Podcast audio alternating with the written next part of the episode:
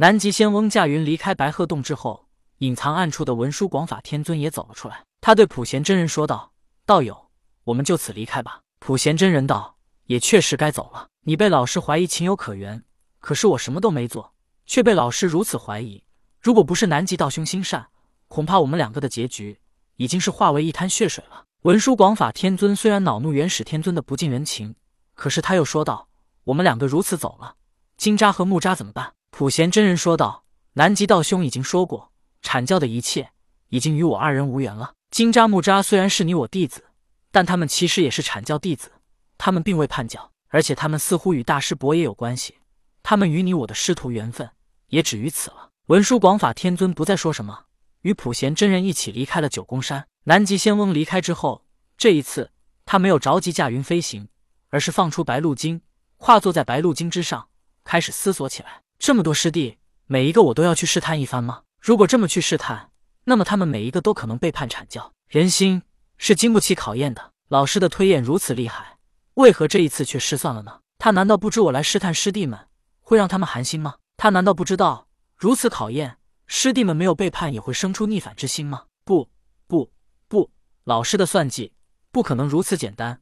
他应该早就知道文殊与准提有了联系，他甚至已经料到文殊要投靠西方教，但他为何还要推一把，让文殊彻底加入西方教呢？此时，南极仙翁感觉到头大，老师的心思他别猜，猜来猜去也猜不明白。南极仙翁想不明白元始天尊为何要如此做，但他想起渡厄真人曾说慈航道人与灵宝大法师关系不错，文殊广法天尊与普贤真人关系亲近。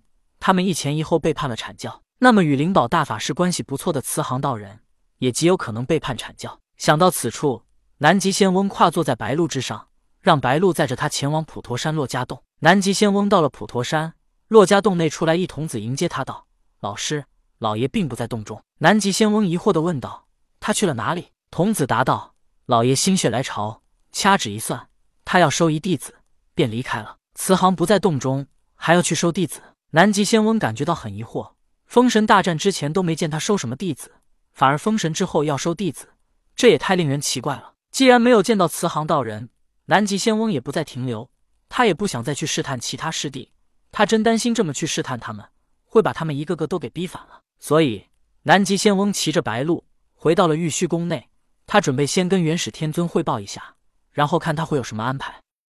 元始天尊派南极仙翁去试探文殊广法天尊之后，便让白鹤童子招来了燃灯道人。燃灯道人的坐骑梅花鹿被赵公明用金胶剪一剪两段，不过幸好的是，他后来又收了截教羽一仙，也即是金翅大鹏雕为坐骑。此时，燃灯道人骑着大鹏雕来到了玉虚宫之后，他便让大鹏雕和白鹤童子一起玩耍去了。毕竟大鹏雕和白鹤都是禽类，他们有共同语言，还能交流一下修炼心得。燃灯道人进入玉虚宫。